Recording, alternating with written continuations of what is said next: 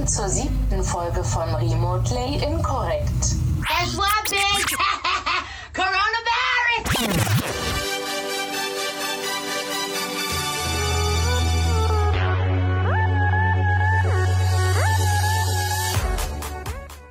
Hola gente, desde donde estén, muy buenos días, buenas tardes, buenas noches. Esto es el séptimo episodio de Remotamente Incorrecto, un podcast que no deberías oír, donde hablamos de tendencias, cine y muchas otras cosas más que son necesarias para tu vida.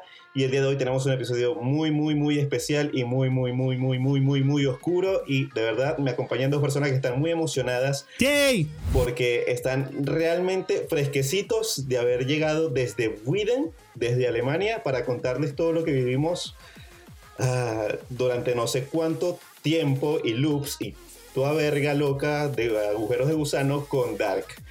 Y quienes me acompañan es la primera, la que está mucho más emocionada de todos nosotros, la única que de verdad, de verdad, de verdad va a triunfar cuando se saque el OnlyFans, nuestra querida Carmela. Gracias Luis por esa intro tan hermosa, de verdad. No voy a hacerme OnlyFans, pero gracias por, por apoyarme en eso. Todos te apoyamos, Carmela, por favor, lo hacemos. O sea, te lo pido para que saques remotamente incorrecto desde los escombros y suba hasta arriba. Y dale valor. Gracias, húrtale y dale valor. Y desde la gran querida tierra de Colombia está nuestro querido y gran amigo que, bueno, también hizo su viaje desde Alemania hasta Colombia. A lo a lo mejor visitó a Carmela para este, intercambiar algunas teorías. Nuestro querido Sidney Pagliari. ¿Qué más? ¿Qué más? ¿Qué más? Estudio, gracias. Gracias por el pase, Luis. Gracias. Eh, Carmela, saludos desde allá, allá a Buenos Aires y allá a Chile. Eh, bueno, pues sí, bienvenidos una vez más a Remotamente Incorrecto, episodio número 7 de la temporada número 12.000, eh, o de las 12.000 que queremos tener. Y bueno, pues sí, este episodio eh, promete mucho. Yo, Carmela y Luis tenemos la mente hecha una mierda literal. No porque no hayamos entendido nada, no porque, no sé, sea algo muy complicado de entender. La verdad, personalmente no lo creo. Es complicado al principio, pero sí, pero sí. Em, el episodio, bueno, la temporada número 3 de Darks se estrenó este 27 de junio, el día de, de Apocalypse. Em, van a escuchar mucho Alemanglish aquí en este episodio. Pues Alemanglish. se trata de uno de los eventos. sí, se trata de uno de los eventos más esperados del año. El estreno de la tercera temporada, como lo mencioné anteriormente, de una de las series icónicas o más icónicas de la última década. Eh, no tanto por efectos, no tanto por eh, fanaticada incluso, sino precisamente por el texto y el subtexto de la serie que, que- que posee la serie como tal, la atmósfera, los temas que se tratan, etcétera. Además de que es algo muy diferente a lo que estamos acostumbrados a consumir en, plataformas como Netflix o, o cualquier otro servicio de streaming. Eh, pero bueno, ya dicho esto, y antes de ahondar en el meollo del asunto, porque créame, este episodio lleva tres temporadas por lo menos en la que lo vamos a tener que picar porque esto no va a aguantar para uno solo. Eh, muchachos, ¿qué les parece si vamos con realmente las breves, breves de la semana y así continuamos y viajamos un poquito al futuro, pasado, presente o a... ¿Cómo es que dice Marta? No es eh, en qué tiempo estamos, sino, Sino en qué dónde. mundo estamos. Bueno, Bien, Carmela, cuéntanos qué nos tienes tú de noticias el día de bueno, hoy. yo tengo una noticia que es eh, una campaña viral que se hizo acerca de eh, la nueva representante de Calvin Klein. Nada más y nada menos que Jerry Jones, una actriz trans que protagoniza la nueva campaña y es trans plus size negra. Yo quiero, yo quiero decir lo siguiente. Yo no quiero ser atacada acerca de mi opinión, pero yo voy a ser honesta. A mí me parece que esto es marketing. Estamos atravesando una situación mundial en la que todos queremos ser escuchados, todos queremos ser representados y las marcas se, están aprovechando, digamos, de este fenómeno. el hecho de que Jerry Jones sea una joven transgénero, sea negra y sea plus size, indica que representa a todas las minorías últimamente quieren voz y voto. Calvin Klein está aprovechando esto. Esto no es un paso increíble que estamos dando, esto no es algo genial que está pasando, nada que ver. Las críticas hacia esta mujer han sido increíbles porque es plus, es trans, es negra, pero no es linda, entonces no debería estar en una pancarta de Calvin Klein. Difiero completamente de eso, la belleza es netamente subjetiva. Y como dije anteriormente, esto es marketing. Punto. Se acabó. Yo como futura modelo plus size, como representante de las mujeres blancas heterosexuales del mundo, digo, digo que está bien que este tipo de cosas estén sucediendo, pero no bajo estos, eh, bajo este contexto, no bajo esta, este aprovechamiento de.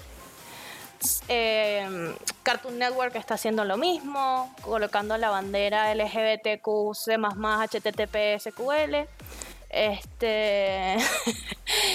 y está bien, me parece buenísimo que la gente y los niños y el mundo entienda que hay de todo en este planeta, pero no me parece que sea una buena idea de haciéndolo de esta forma. Yo creo que deberíamos más bien ver eh, el hecho de que hay para todos los gustos, para todos los colores, de todas las formas y que hay que aceptar que somos humanos y que el corazón elige sentimientos y no género. Con eso concluyo mi ponencia el día de hoy. no sé si ustedes tienen alguna opinión. Bueno, profe, eh, eh, el equipo 5 va a continuar entonces, yo, yo como parte del equipo 5 pues, voy a continuar el, el, statement de Carmela. Mira, totalmente de acuerdo, yo no podría haberlo dicho mejor, Carmela. Em, yo, eh, pero voy a ser un poquito más pragmático en el asunto y me voy a ir no del lado de la empatía, sino voy a ir hacia hacia el aspecto ya... Mm, vamos a tratar de pensar esto como una persona que no lo procesa de la misma manera que lo procesaríamos nosotros. Es decir, una persona cero progresista o cero, cero creyente en la igualdad del ser humano como, como lo acabas de decir según que no definida por lo que somos físicamente o a quien decidimos amar. Yo creo que eh, estamos en un tiempo en el que es muy fácil aprovecharse de la tendencia para generar audiencia y para generar simplemente eh, profit, o sea, ganancia. Eso es lo que está haciendo Calvin Klein. Lo hizo United Colors of Benetton en su momento, en los años 80 y 90, cuando eh, todo este tema de la gente negra y también, sí, lesbianas, etcétera, eh, liderados por Whoopi Goldberg, entraron pues también como que o trataron iniciar también de nuevo un movimiento de, representación. Por supuesto todo un poquito más bajo cuerda un poquito más, eh, más simple y sencillo pero United Colors of Benetton eh, comenzó a ser famosa por, por, ser la primera en capitalizar realmente todo esto que tú acabas de mencionar.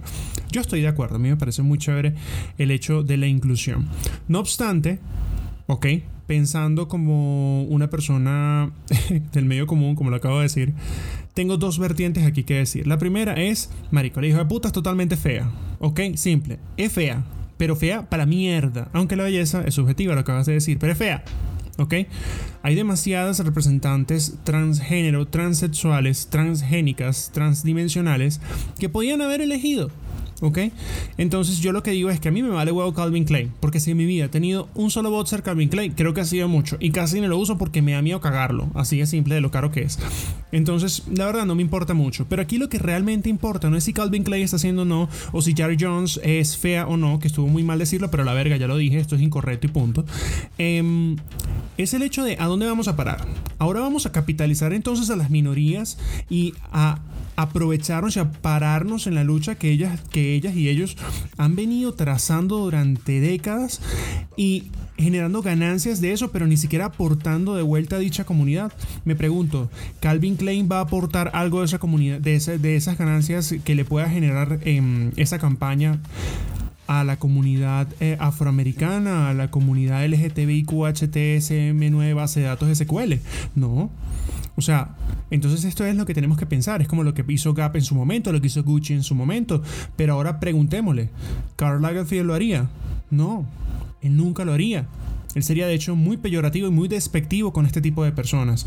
Entonces, yo creo que para cerrar la idea, está muy bien me encanta el hecho y lo celebro, estoy contento por ella, por su reconocimiento y porque esto es una cachetada en la cara a toda la gente que anda con sus pendejadas constantes de que tú no eres igual que yo porque tienes pene pero te vistes de mujer, esto no tiene sentido, o viceversa porque tienes pussy pero te vistes de hombre, o sea, eres un marimacho, eso no tiene ningún tipo de sentido, pero a la vez me parece una aberración de marketing y me parece una estupidez, pero si se ponen a ver, ¿de qué otra forma podríamos hacerlo? ¿De qué otra forma podríamos empezar a darle visibilidad si no lo es en una... En, de hecho, esto fue publicado el primer anuncio en un edificio que tiene como cinco pisos en la ciudad de Nueva York y eso da a Manhattan Square y esa vaina la ve aproximadamente 2 millones de personas que circulan por la ciudad, de lado y lado, por supuesto, sin contar la, la pandemia. Pero bueno, así concluyo. Sí, me parece que es muy fea la tipa. Eh, podrían haber elegido otra porque la verdad, pues, en fin, no sé. Pero bueno, whatever. Luis. No, me, yo estoy totalmente, totalmente de acuerdo con ustedes, la verdad, este, pero también me sabe, no sé, eh, si no lo iba a hacer, si no lo hacía Calvin Klein, lo iba a hacer otro, eventualmente. Este tipo de marketing hay que estar aprovechándose de las minorías, aprovechándose de todo, todo esto, más bien. Yo estoy considerando mi próxima película, cuando haya una película, este, voy a tener que contratar a una negra este, transgénero para que vea mi película, no sé. Esa es la única forma ahora para que sea para que sea visible. Y sí, eh, y lo que también me parece muy mal es la gente que está criticándola tanto, tanto, tanto, tanto, tanto, tanto. Estoy seguro que igual que Sidney, esa, la mayoría de esa gente no tiene ni siquiera dos pares de Calvin Klein. Porque no lo pueden comprar. No, de pan. yo no lo poquito porque tengo... Está bien, Calvin Klein saca una vaina de pinga, buenísimo, pero yo no tengo ningún interior Calvin Klein, así que, ¿qué tanto? Claro. Pero bueno, en este mundo hay de todo. Y más bien, bueno, felicitaciones a la muchacha. Yo lo que digo es que, o sea, si vas a, hacer así de inclusivo, ¿por qué no pones ese tipo de gente a atender a tus tiendas? ¿Por qué no pones, por qué no pones que esa pancarta y todos los profits hechos con esa campaña van a ser donados para gente que no tiene recursos para hacerse el cambio de sexo? ¿Por qué no haces una campaña digna para la gente? ¿O por qué no haces ver que realmente es normal todo esto? O sea, es, es, yo lo que digo es que está perfecto que las marcas incluyan todo tipo de cuerpos porque, ajá, está buenísimo. Yo tampoco tengo ropa interior Calvin Klein, pero coño, o sea, yo digo, Sara, ¿por qué no tiene eh, eh, gente gorda atendiendo a las personas? ¿A por qué no les va a quedar bien el traje? No seas mamacuevo, tú puedes ponerle un traje hecho a medida de esa persona. ¿Por qué no pones una tipa en Gucci, en Prada, en Dior? Con todas esas características. No, es suficiente hacer una pancarta. ¿Ves? A eso es a lo que me refiero. ¿Por qué no pones un modelo hombre gordo en una pancarta con Calvin Klein puesto? Porque, cierto. Quiero porque el tipo tiene que estar bueno, porque tiene que cumplir con unos estándares. ¿Por qué los hombres no protestan por esa cosa? Porque les sabe a mierda. ¿Por qué a nosotras nos tiene que importar tanto eso? Es lo que quiero decir. O sea, a eso es a lo que quiero llegar. Vas a ser inclusivo, vas a hacer una campaña, échale bola, pero hazlo bien. Empieza desde abajo, desde tus empleados, y después haz todas las pancartas que te dé la gana. Pero mientras no. Solo marketing. Es marketing. Solo marketing, solo marketing quizá me pongo un poquito capitalista en ese sentido, pero, pero yo creo que, lo que a lo que tú te refieres es muy, muy, muy válido, porque todo esto parte del hecho de que Calvin Klein es una de esas marcas aspiracionales. Entonces, yo lo que creo que aquí lo que realmente necesitamos no es poner a una persona transgénero necesariamente en una pancarta, porque esto no beneficia de manera directa a, a esta comunidad. Sí la beneficia de manera indirecta porque se convierte en un ejemplo a seguir y decir, yo puedo llegar allá, pero puedo llegar allá de acuerdo a cómo estén las circunstancias del medio en ese momento y si está de moda ser transgénero. Ahora están queriendo poner de moda eso, pisando la lucha de estas personas. Entonces, yo lo que digo es que Carmela dijo un punto muy, muy favorable y es que entonces empecemos a contratar a estas personas para que tengan trabajos iguales al resto en la sociedad. De hecho, hace, ah, en Netflix estrenó un documental que lamentablemente, debo ser sincero, no me lo terminé de ver, pero me quedan unos 20 minutos, pero me fue suficiente para opinar. Se llama Disclosure y es exactamente de lo que estamos hablando ahora. Es la lucha de la comunidad transexual, no gay, no, transexual, desde los inicios del cine hasta el día de hoy. Es súper interesante de ver, así seas un imbécil intolerante, porque habla desde personas que ni siquiera yo sabía que era tran- transgénero, que han estado desde los inicios del cine y cómo se han sentido, o sea, esto es increíble porque la representación de la persona transexual o, o transgénero siempre ha sido de tono burlista, siempre ha sido como, como vista con asco en las representaciones audiovisuales y es cierto, yo crecí con esa imagen. Entonces, ¿qué pasa si no, ya no podemos suprimir el pasado? Porque bueno, era otra forma de pensar, es como acabar con... con con la destrucción de- del pueblo judío por los nazis, pero Viejo, ¿qué tal si empezamos a decir, o sea, te voy a contratar, no me importa que seas extranjero, atiende mi tienda, te voy a contratar como abogado abogada. O sea, que tengan trabajos iguales al resto, porque de ahí es donde, donde yace la igualdad, la- la- eh, el tratamiento igualitario de los derechos eh, civiles que hay por lo menos, eh, al menos en Estados Unidos, de acuerdo a la quinta enmienda. Entonces, eh, yo creo que ahí está la solución. Dejemos de eh, popularizar esto, dejemos de, de- de hacer marketing con el género de las personas y empecemos a normalizar la presencia de ellos y a entender que existen, que están ahí, que son personas iguales a todos nosotros y que merecen las mismas condiciones y atender, estudiar, y las mismas oportunidades que tenemos todos. Ok. Muy bien. Ah, este momento fue patrocinado por. United Colors of Benetton. Calvin Klein. Luis, Luis, ¿qué otra Sí. cosa tienes para decirnos? Bueno, tenemos otra cosa interesante y bastante controversial que apareció la semana pasada. Y es que ahora muchas de las cadenas eh, de producción, ya sea de, de animaciones, ya sea Disney, Warner, Fox, es- están diciendo que van a dejar de contratar a actores eh, blancos para interpretar eh, este, um, personajes de etnia diferente, de etnias distintas. Ya los Simpsons lo dijeron, anunciaron que ya no hay Apu. Este, creo que eso ya era de antes. Hannah Sarria ya no va a ser Apu porque ah, no son de la misma etnia. Este, Alison que interpretaba un personaje en BoJack Horseman, hacía de, de vietnamita americana, ya no lo va a hacer. Eh, creo que el que está todavía vigente es el de Family Guy. Eh, el personaje que hace el negrito de la serie es un blanco y ya no lo va a hacer por todo esta, eh, toda esta conmoción. Y me parece que es realmente, no sé, para mí me parece malo, porque, o sea, cuando tú vas a hacer una película o vas a tener, o vas a crear una, una historia y tienes que conseguir a tu actor perfecto, no estás buscando cómo, cuál es su forma física, sino que estás buscando, oye, este actor es el que me da la voz perfecta para mi personaje. No me importa si es chino, no me importa si es negro, no me importa si es blanco, no me importa, o sea, él está, él me está dando lo que yo necesito para mi personaje. Uno de mis grandes ejemplos, por lo menos, yo eh, hay una serie de culto de Cartoon Network que se llama Samurai Jack Ujú. y es una de mis series favoritas. La creó Gendy Tartakovsky. Y Samurai Jack es un- el personaje es un samurái japonés y lo interpreta Philip Lamar, que es un negro de la industria, o sea, fue- es un hombre, es un hombre afroamericano eh, muy conocido en la industria, en la parte, de- en, el, en el mundo del doblaje. Entonces imagínate no tener esa persona, ese actor interpretando a este personaje tan, tan, tan icónico hoy en día. No sé, muchachos, ¿qué Tú opinan me estás ustedes? queriendo decir que entonces si van a hacer un remake de la tostadora valiente,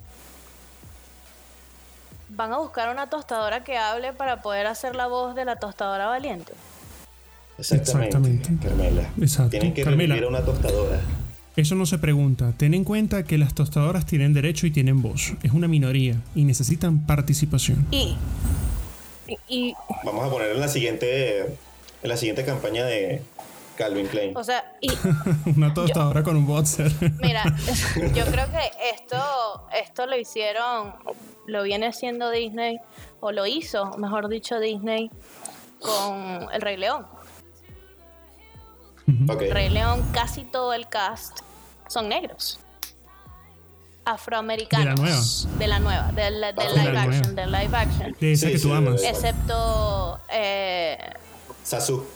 Y Seth Rogen y Seth, Timon y Seth Pumba. Rogen, exacto, Tim- Timon y Pumba. Que son los estúpidos de la película. Esa- ¿Se dan exacto, exacto. Perfecto. Sí, o sea, sí, ellos podían hacer la voz porque son estúpidos. Muy bien. Exacto. Cerebro, papá. Ok. Exacto. Este. eh, ah, yo. Entonces necesitamos gente amarilla para hacer los Simpsons, necesitamos eh, juguetes para hacer la voz de Toy Story. Exacto, exacto. O sea, Tom Hanks no es un juguete, así que no puede interpretar a Woody. Este, Muchachos, pero- Si hacen una nueva versión de Shrek, Mike Myers es canadiense, así que no puede ser un ogro. No, y no es verde. Y tampoco es Pero verde. fíjense algo. Fíjense algo, aquí hay que irnos por el tema serio del asunto. Esto está escalando mucho, mucho, mucho ya y se nos está yendo de las manos a todos. Aquí hay una dicotomía ética en el tema social. ¿Por qué una dicotomía? Es porque estamos en el medio de una lucha ahora de valores que estaban intrínsecos en nuestra sociedad. Y créanme que a nadie, pues si acaso se- sería realmente una minoría inexistente, le molestaría o le molestaba que personajes de un color, una raza, incluso un género, fueran interpretados por otro tipo de actores, porque aquí no estamos cuestionando la etnia de la persona ni, ni nada de eso, estamos es en, en valor el, el talento de la persona y cuánto vende el nombre de la persona. Estos son Claro. actores que pasan por un casting, o sea, ellos los eligen por un casting o sencillamente escriben el personaje basados en su voz. Claro. Entonces, es por ejemplo, si yo le digo, yo le digo a, a- a Izu- a Izumi, creo que se llama Izumi Akano, eh, la voz de Pikachu, que ella no puede decir más pica pica, que tiene 25 años en el papel, pica, no puede decir más pica pica, pica, porque no es un puto Pokémon. O sea, vean a lo que estamos llegando. O sea, estamos no solo La de mercantilizando, sino estamos es dram- mujer. Claro. Exacto. Entonces estamos estigmatizando, estamos eh, martirizando a géneros, a etnias, y ahora estamos incluso haciendo una especie de racismo inverso. Claro. ¿Ok? Entonces, en este racismo inverso es simplemente decir, todo lo que tú me quitaste, te lo voy a quitar yo ahora, poco a poco. Entonces, no se trata de que tengamos miedo de que ahora ellos existan, por llamarlo de algún modo. Porque siempre han estado ahí, muchos los hemos reconocido. No se trata de que ahora caminan entre nosotros como los muertos vivientes. Se trata de que, señores, el talento prima, el nombre prima. Hay que labrarse un camino en la industria para poder llegar a este tipo de producciones. El actor, eh, habías dicho que creo que se llamaba Phil Lamar, el actor de, de Samurai Jack.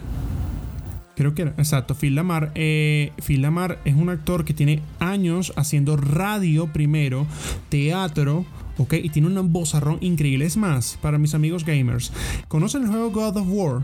God of War, cuyo actor que le hace la voz, no el nombre, porque el, el actor que de hecho ya murió, eh, eh, murió hace poco, eh, este año, el actor que hace el cuerpo de Kratos, pues falleció, pero el actor que le hace la voz, esa voz tan icónica y fuerte y estridente, se llama Christopher Judge y es un negro de 4 metros de altura que es muy conocido en el mundo de la televisión, de la pantalla chica, por series como Stargate, por ejemplo, que solo los nerds ñoños como Luis y yo sabemos qué serie es, pero es un negro interpretando la voz de un, de un griego, de un dios griego que luego se va a Normandía, ¿ok? A pelear contra los dioses nórdicos y a nadie le molesta.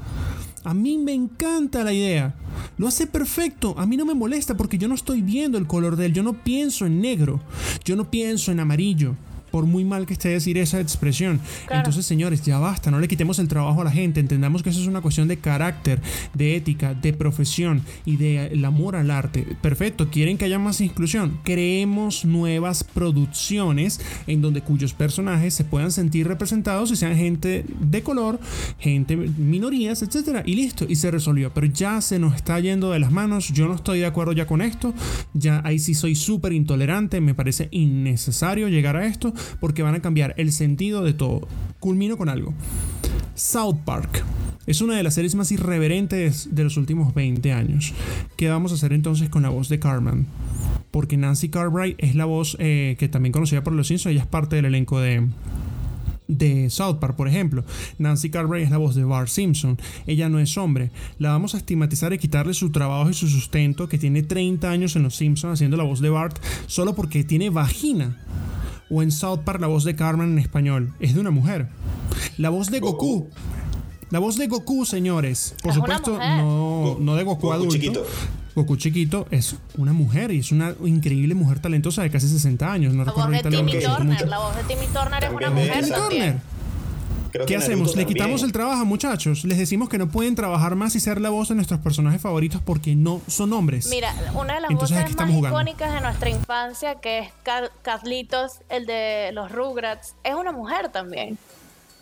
Sí. O sea, exactamente. O sea, eh, ven a dónde vamos. Es lo que es, No, la voz de. Tommy, Es- la voz de Tommy es la voz de Goku, es, la voz de la actriz que hace de Goku. Exactamente. O sea, a lo que voy es, Marico, to- todo lo que supuestamente estamos avanzando, y estoy haciendo comillas con los dedos in- sin parar, ¿verdad? Es porque eh, está mal. O sea, estamos tratando, estamos en una era de despertar, sigo haciendo comillas sin parar. Y nos estamos dando cuenta que somos todos humanos, que somos todos iguales, que todos tenemos los mismos derechos, pero no Pero hay no, gente es- es una amarilla para hacer la voz de los sistemática de los Simpsons, derechos de pues, los la demás. tostadora valiente, ¿qui- ¿quién va a ser la licuadora de la tostadora valiente? Skrillex, que es una licuadora. No, o sea, no tiene sentido. A, a mí me parece que no tiene sentido nada de esto. Y tengo, yo tengo otra noticia que les va a parecer estúpida y que tampoco tiene sentido igual que esto, pero sigue Luis, que yo después voy con lo mío. An- an- an- an- an- antes de abandonar este tema, me gustaría, muchachos, que me, dijeran qué opinaran también sobre esto de que esto es un poco viejo, pero últimamente también se está, se está apareciendo en Hollywood que si están buscando un casting de un personaje homosexual, el actor también tiene que ser homosexual. O sea, me parece como... Marico, ¿por qué? Yo tengo una frase. O sea, cu- cu- cuando Sean Penn hizo Milk, que lo hizo maravilloso, él no es gay, lo hizo extraordinario. No, pero es bisexual. Jared Leto, cuando interpretó en Dallas Buyers Club, hizo un personaje increíble. O sea, ¿qué es lo que nos está sucediendo, por Dios? O sea, solamente Pero ya porque... Y ahora todo el mundo, todos los actores tienen miedo. Están diciendo, oye, Exacto. no, mira, no puedo interpretar ese personaje porque... O sea, muchachos, en estos días, lo más seguro, esta semana sale Kristen Stewart diciendo que, mira, yo no puedo interpretar a la princesa Diana porque, bueno, este, ella es Virgo y yo soy Tauro, entonces eso sería discriminación zodiacal. Muy ella no es de la realeza, ella no es de la realeza, entonces no puede hacerlo porque no tiene idea de cómo No es puede eso. hacerlo. ¿Entiendes? Mira, Es una destrucción sistemática entonces de, de lo que es la hipocresía social. O sea, estamos haciendo todo al revés. No tiene sentido. bueno, yo tengo una frase que es la siguiente: Paren el mundo, me quiero bajar. Eh, la, la otra noticia que yo tengo va relacionada con el tema del día de hoy, que es Dark, y están eh, catalogando Dark como una serie racista porque no hay representación negra en el casting y están obviando, o sea, están eliminando el hecho de que es alemana la serie. O sea, es como que ay, no hay representación de nada, entonces es una mierda porque son racistas porque no hay negros ahí. Miren, Bueno, Ok. estoy- estoy Entonces, si seguro, es así, primero que vámonos todo, al que príncipe. Que los gringos esto- americanos ven esa, esa, esa serie doblada porque a ellos no les gusta leer. Hagamos lo del dedito entonces para que no pase lo de lo de otra vez eh, como que solaparnos sin querer. Em, ok. Bueno, entonces si es así, y lo que tú dices es cierto, Carmela, eh, ¿qué te parece si baneamos el príncipe del rap? Eh, ¿Qué te parece si vamos y le decimos a Donna Glover con Atlanta de que su serie no puede salir? ¿Qué te parece si, no sé, hablamos con los que todavía transmiten el show de Bill Cosby y les decimos que su show no puede salir, no solo porque Bill Cosby es un violador, sino porque todo el mundo es negro en la serie y no hay representación blanca? Y normalmente entonces la representación blanca que hay es estúpida. O como lo que acaba de pasar con el Rey León entonces, que toda la película es de negros, ¿ok? Por muy despectivo que suene el término, pero entonces Timón y Pumba son unos malditos imbéciles y Sasu es interpretada por John Oliver también, es un idiota. Entonces lo que hacen es que agarran a nosotros los caucásicos dominantes y raza poderosa del planeta y nos vuelven una minoría entonces. ¿A qué estamos jugando? Yo lo que creo con este tema es que la gente necesita un poco de cultura y plantearse realmente cuáles son sus prioridades. por favor. Eh, queremos discutir entonces ahora y atacar a todo. Vamos a poner en la mira todo lo que nos gusta y todos los temas culturales entonces y vamos a empezar a colocar en tela de juicio todo. Perfecto. Entonces empecemos con la música. Empecemos con el rap. Porque la mayoría del rap lo que hace es decir, malditos sean los blancos y vamos a violar mujeres. Eh, ¿Y qué pasa entonces con los latinos? Hablemos del reggaetón. Empecemos a... eh, o sea, esto, esto puede escalar de cualquier manera. No podemos Eminem? ser hipócritas. Pasa con Eminem. Eminem. Eminem fue una persona que tuvo que luchar solo en un mundo de negros. Y Ma- tuvo que Michael un nombre Moore. a pesar de amenazas de muerte. O sea, eh, es un, es un tema muy brutal. Entonces, ¿a qué estamos jugando? Es más, Paul Gasol, los hermanos Gasol de la NBA. Yo no soy fan del deporte, pero conozco la historia. Los hermanos Gasol de la NBA han tenido que luchar o tuvieron que luchar contra un montón de estereotipos y contra un montón de prejuicios para luchar y ser famosos en la NBA por su talento. Y los opacaron, los opacaron por ser blancos. Entonces, no podemos seguir en este tema. Dark es una serie que no habla de razas, es una serie que transcurre en un pinche pueblo llamado Winden, en Alemania de la verga, porque ni siquiera es Alemania para abajo, sino es Alemania de la verga, ¿ok? Más cerca de Chernobyl que, el carajo. Entonces, no hay gente negra que participe en la historia. Se trata de personajes que fueron construidos porque son, o sea, de acuerdo al tema de la historia, sin spoilear esto, em, de acuerdo al tema de la historia, y lo van a entender cuando la vean completa, no pueden haber negros dentro de, dentro de Dark porque simplemente todo el comienzo del loop, el comienzo de toda esta genealogía familiar, son blancos. Gracias. Entonces, ¿qué hacemos? Metemos un negro a la fuerza que viajó del futuro. O sea, no podemos hacer eso. Dejen la maricada, maduren. Sí, a, beber- a vivir a un pueblito en Alemania, ni siquiera a, a Berlín. Sí, exacto. En, en Winden, en ser el un coño de la madre. Así que- Siempre fue mi sueño vivir en Widen. sí, sí.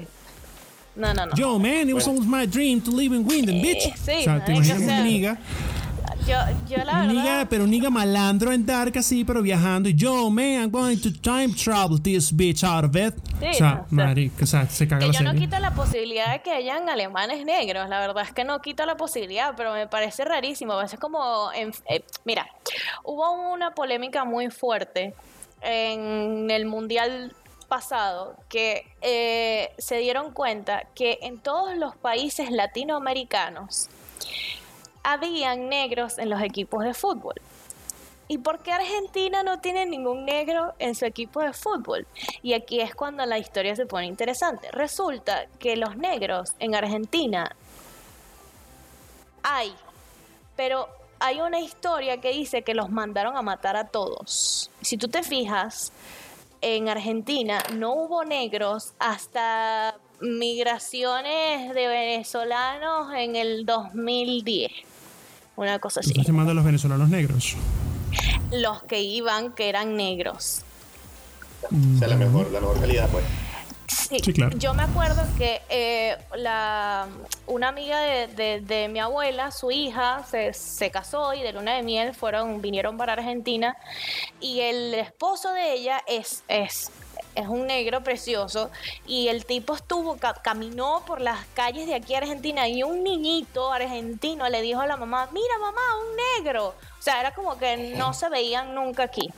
Es una locura, pero es a lo que voy. O sea, tenemos que tomar en cuenta que en, Argen- en coño, en Alemania puede que existan negros, pero esta serie no, no, no hay cabida para ellos porque, como dijo Sidney, el origen de todo este peo son dos blancos. Así que dejen la ladilla y empiecen a enfocarse en otro tipo de cosas. El mundo se está yendo a la mierda. Hay contaminación, hay gente loca, hay violadores, hay pedófilos, hay de toda mierda. Y nos vamos a enfocar en si hay negros o no en una fucking serie. Yo creo que las prioridades Sí. de la humanidad se están yendo a la mierda. A mí me parece. La verdad, A mí me la verdad. parece. O sea, de verdad. O sea, este, este comentario va a ser para todos los venezolanos, pero muchachos, en serio, no hay ni siquiera negros en Táchira. Vas a pensar que allá en Alemania, en un pueblito. Marico, nunca te han dicho, a ustedes que están afuera, a ti, eh, Luis, nunca te han preguntado, ay, yo no sabía que tú eras venezolano porque como eres blanco, y así que... ¿Qué? ¿Qué? Bueno, conmigo pasa todo el tiempo porque cuando me ven es como... Sí, en realidad, para los que no sepan, queridos escuchas, este, Sidney es el ario de la, del podcast. Ujú. Sí, es cierto. Yo soy una raza superior, pues soy una mezcla Sí, genética marico. increíble. No, Entonces, a mí siempre que me ven, sí es como... weón, que es un sueño. Gracias. O sea, viniendo de los ojos tan hermosos. Uf, o sea, pero viniendo de los ojos más hermosos que pueda tener Venezuela, eso para mí es... No, Es pero guau. papá, tuyo online, no, sí. marico. No, y tus ojos, o sea, Luis. Goals. O sea, por favor. Exacto. Ahorita te escribo al WhatsApp, Luis. Mira, em, el asunto es que el asunto es que a mí también me pasa y es algo que yo he tenido que aceptar eh, a lo largo de, mi vida. Pues me pasa con la altura, me pasa con, la fisionomía, como dice Luis.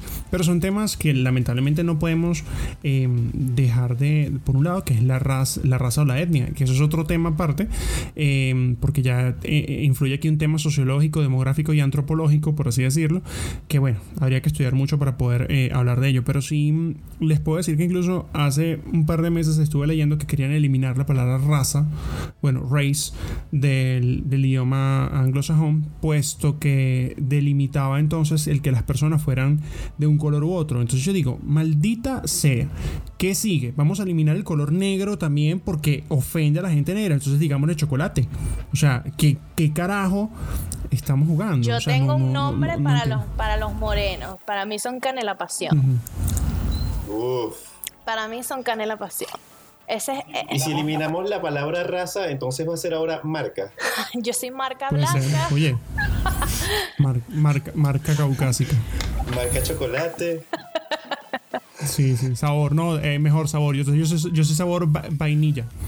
Crema, yo soy crema chantilly. Marico, yo soy, yo soy blanco pared. Yo soy sabor cal. No. Carmela, Carmela de sabor eh, azúcar glaseado. Ah, sí, yo soy azúcar glacé. Sí, glacé. Bueno, ya suficiente homosexualidad eh, por, el, lo que va de podcast, así que yo creo que llegamos al punto en donde tenemos que tomarnos en serio.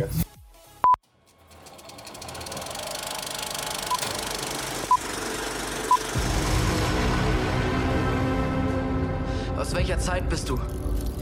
Frage ist nicht aus welcher Zeit, sondern aus welcher Welt.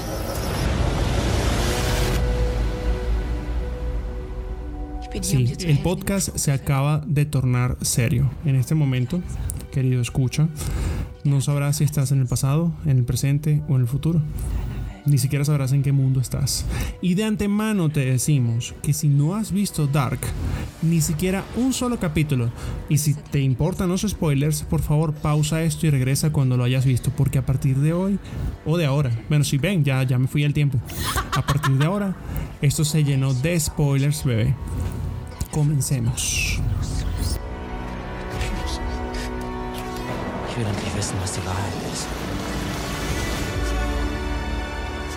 bin ich hier? Ok, en este momento, antes de lo que voy a comenzar a hablar, em, como saben, estamos en una especie de conferencia, los chicos y yo, y Carmela nos está mostrando el diario del pastor que ella tiene em, de Dark. Eso es para que entiendan la magnitud e importancia que tiene esta serie, no solo para nosotros, sino para nuestros cerebros. O sea, entenderla significa un hito en nuestro intelecto o nuestra forma incluso de vernos a nosotros mismos. ¿Qué es Dark? Dark es una serie de Netflix, como lo dije al principio del podcast, que narra las aventuras y pericias de un joven llamado Jonas, que luego de la desaparición de su hermano en, la localidad de Winden, Alemania, donde no hay negros, debe investigar y entender más o menos por qué están pasando esta serie de desapariciones y por qué todo de la noche a la mañana empieza a perder sentido. Es una saga una saga es eh, básicamente una palabra, no sé cómo resumírselos. Una saga viene del nórdico y se le llamaba a las historias eh, familiares de los grandes dioses. Entonces, tú decías una saga, por ejemplo, en la saga de Odín, de Thor. Estoy resumiendo. Si hay algún finlandés en audiencia, lo dudo, me perdonan, pero es una forma de explicarlo. Entonces, es una saga familiar con un twist, eh, un plot twist sobrenatural que yace en un pueblo alemán pequeño, en donde hay una planta nuclear y entonces eh, comienza la desaparición de dos niños eh, y hay una especie de lucha de poder estilo Capuleto y Montesco de Romeo y Julieta entre cuatro familias principales. ¿sí?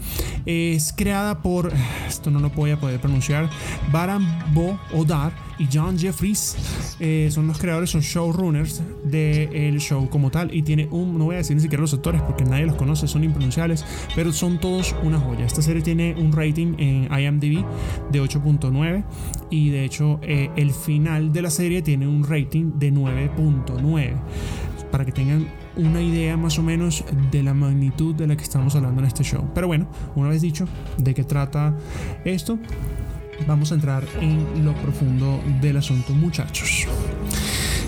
cómo decirles esto. Em, llegó el momento, llegó el apocalipsis y nos dejó un sabor, a mi parecer, muy chévere. No me puedo quejar, no vamos a llegar todavía a hablar del final. Pero, ¿qué les dejó Dark? ¿Cómo los hizo sentir? ¿Qué, ¿Qué es esto para ustedes? O sea, es más allá del fanatismo, más allá de, oh, sí, es bonita, es chévere, oh, me hizo reír, ah, lloré. No, sino, pues, hábleme de su experiencia en estos 26 episodios apenas de Dark. Eh, no sé, empecemos con Carmela a ver qué piensa. Ok, eh, antes de dar mi opinión, creo que estoy, estaba lo suficientemente preparada para ver esta serie porque vi una serie de películas que más allá de que son medio románticas y cotuferas, son La mujer del viaje del viajero del tiempo, vi Predestination y todas esas películas que tienen que ver con tiempo y cosas predestinadas. Eh, para mí esta serie yo creo que marca un antes y un después de muchas cosas. Eh, en mí, por ejemplo. Yo tenía miedo de verla porque para mí, o sea, yo pensaba que era una serie de terror o algo así la primera vez que la vi y luego que los muchachos me dijeron que íbamos a hablar de esto, pues dije, nada, le voy a dar una oportunidad. Y la vi la primera temporada, la empecé a ver el jueves, la segunda temporada la vi el viernes y la tercera temporada la terminé de ver el sábado a las 2 y 40 de la mañana. Yo les voy a explicar una cosa. Para que yo me coma una serie, porque yo me como las series, con esta velocidad y este ímpetu es que tiene que ser demasiado buena. A mí me gustó mucho cómo trataron todo, cómo está todo muy bien cuidado. Eh, el soundtrack es una belleza, eh, los personajes son increíbles quiero que sepan que todos los directores de casting a partir de este momento, y digo que es un antes y un después Dark por lo que, lo que voy a decir, si usted va a buscar una muchacha joven que se parezca a la protagonista y no la da, usted busque al carajo que hizo el casting de Dark, porque esto es increíble. Esto es una vaina yo no, yo no sé cómo expresar lo mucho que me gustó la serie sin decir que es una vaina increíble. O sea, no puedo, no puedo. Porque para mí significó demasiado. O sea, es como que yo creo que, y lo, lo puse en, una de mis historias de Instagram, eh, utilicé la mayor capacidad de mi cerebro y me convertí en un pendrive el sábado a las 2 y 40 de la mañana. Para los que no han visto Lucy, véanla porque a eso me refiero con que me convertí en un pendrive.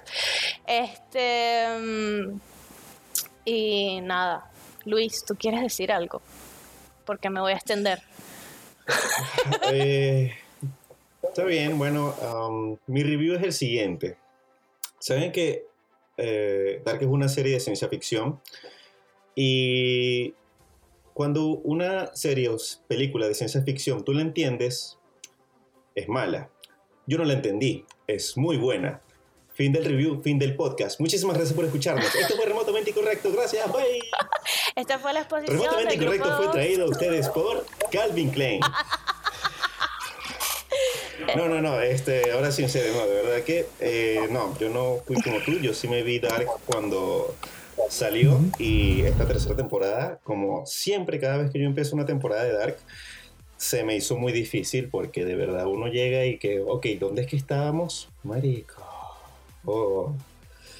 Y la primera temporada, eh, recuerdo, tú que la viste, tú que estás fresquecita, recuerdo que me impresionó tanto la, la serie al principio, porque primero no sabía a dónde iba. O sea, ok, estamos viendo Stranger Things, pero en alemán y más arrecha, mucho más arrecha, mucho más oscura. Llegó el capítulo 4. Ey, ¿por qué estamos ahora en 1986? ¿Qué coño madre está pasando en esta serie? Y luego va escalando y va escalando y así es como va esta serie eh, que lo que hace es impresionarte más, más, más, más, más, más y más en cada capítulo, en cada episodio, de verdad. Esta tercera temporada fue bastante eh, difícil yo, este, yo cuando, ah, la tercera temporada ya vi dos, eh, ya eh, lo demás es bajadita. ¿Qué tanto? Ya esto está terminada la serie. No. Bajadita esta vaina. No, llegó el primer capítulo. Marisco, ¿qué es lo que pasa aquí? Ya va. ¿Cómo que otro mundo? Ya va. ¿Cómo que dos opciones? Ya va. ¿Cómo que.? ¿Por qué dicen tanto Marta? ¿Por qué dicen tanto te mintió? ¿Por qué dicen tanto esto? Sinceramente, muchachos, eh, de verdad es una serie muy buena. Este, igualmente opino lo mismo que tú. Me encanta cómo desarrollaron los personajes. Cada, cada, cada, personaje en esta serie tiene un desarrollo, tiene un background, tiene una historia importante.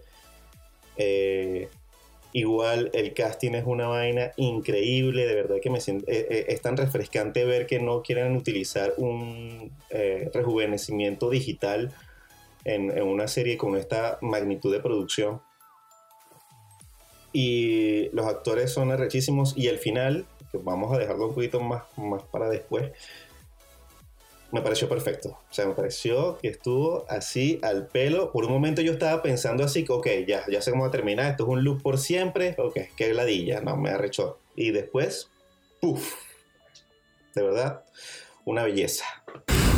Totalmente de acuerdo contigo. Cuando vi la primera temporada me pasó que mm, eh, la vi por presión. No la vi porque creo que me llegara a incluso a recomendaciones en Netflix. O creo que sí, pero la esquipé, la pasé por, por alto porque creo que estaba en otras cosas en ese momento. Entonces, no obstante, la vi un par de semanas después de su estreno.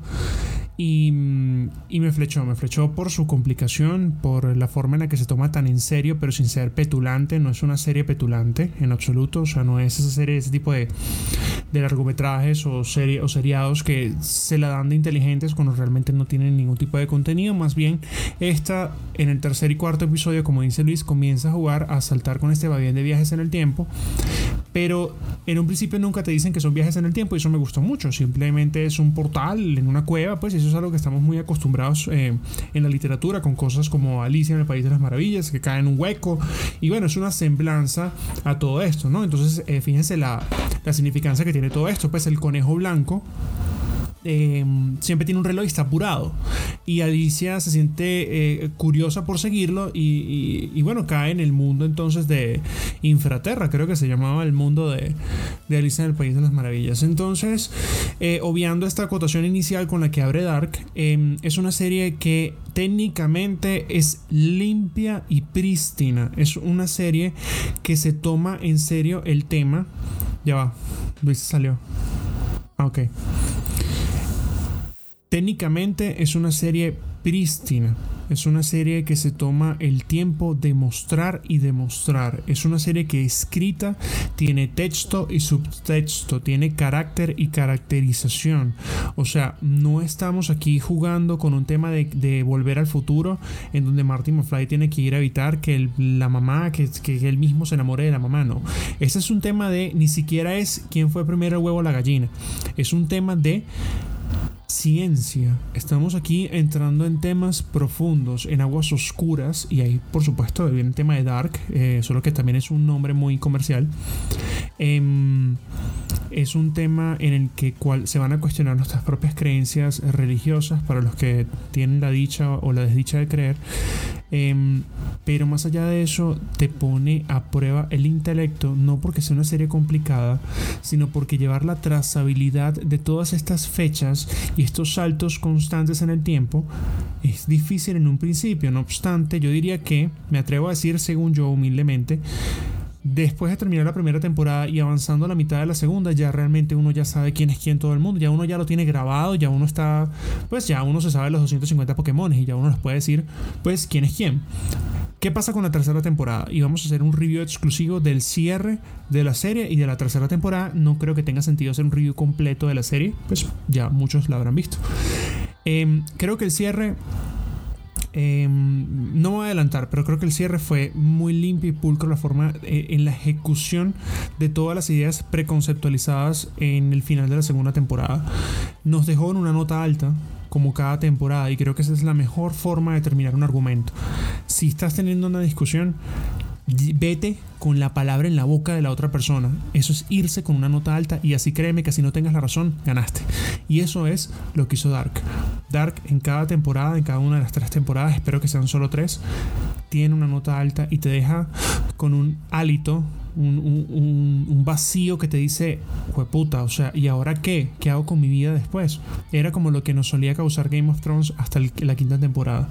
Em, bueno, Básicamente lo que sigue ahora es los aspectos científicos de Dark.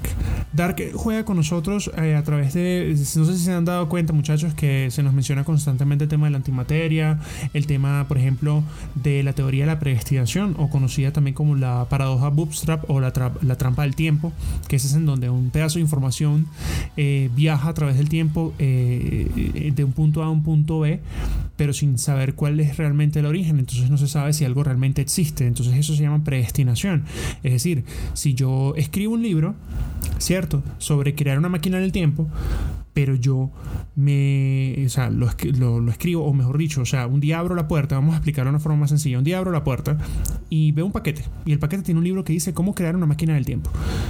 Lo abro, lo leo, ¿cierto? Y me paso los siguientes 10 años de mi vida creando la máquina del tiempo. Y me doy cuenta de que estoy esperando a que llegue esa persona a, darme el libro de la máquina del tiempo y me doy cuenta que no, que tengo que escribirlo yo y que tengo que viajar al pasado a darme a mí mismo ese libro porque de lo contrario la máquina del tiempo no existiría. Entonces ahí viene el asunto. ¿Qué fue primero o qué se creó realmente? O sea, ¿dónde está el origen de todo esto? ¿Se crea un loop o un infinito constante que es lo que nos habla Dark? Entonces, también se nos habla sobre la antimateria, que es un tema real y, hay, muy poca en el mundo realmente, pero se cree que puede ser una, una fuente sostenible de energía en el mundo. Pero la serie también tiene muchas incongruencias, como la forma en la que esta antimateria es utilizada. Eh, pues para los que nos gusta la ciencia sabemos que es una sustancia demasiado inestable, una sustancia de la cual solamente se puede obtener gotas de ella, em, y dichas gotas se obtienen en el acelerador de partículas que está en Suecia, o Suiza, o Suacia, no sé cuál de los países, pero el acelerador de partículas de hadrones que hace chocar eh, eh, un protón y un electrón y pues altas velocidades y crea una micromilésima de gramo de antimateria y eso es suficiente para darle luz a toda Europa por un día. Entonces aquí en la serie sí lo usan marica como que si fuera Pepsi, bueno, y llenan el vasito de Pepsi y le echan, le echan antimateria todo y no, que hay que salvar el mundo, antimateria, toma, o sea, entonces es como, pues se torna fastidioso. Tengo unos contras, para darle la palabra a ustedes, tengo unos contras de, la, de esta tercera temporada, voy a hablar de lo negativo. Hay algunas cosas que no me agradaron mucho. Una es el abuso del recurso del zoom para hacer transición entre una época o locación. Me mamé constantemente ese sonido. Me pareció que los que editaron esta vez la temporada se les fue de las manos. Eh, no pagaron la suite de Adobe. No tenían cómo hacer una transición. Pero me pareció inmamable. Y segundo, me pareció recontra super dupis inmamable el ver constantemente la puta bola de antimateria.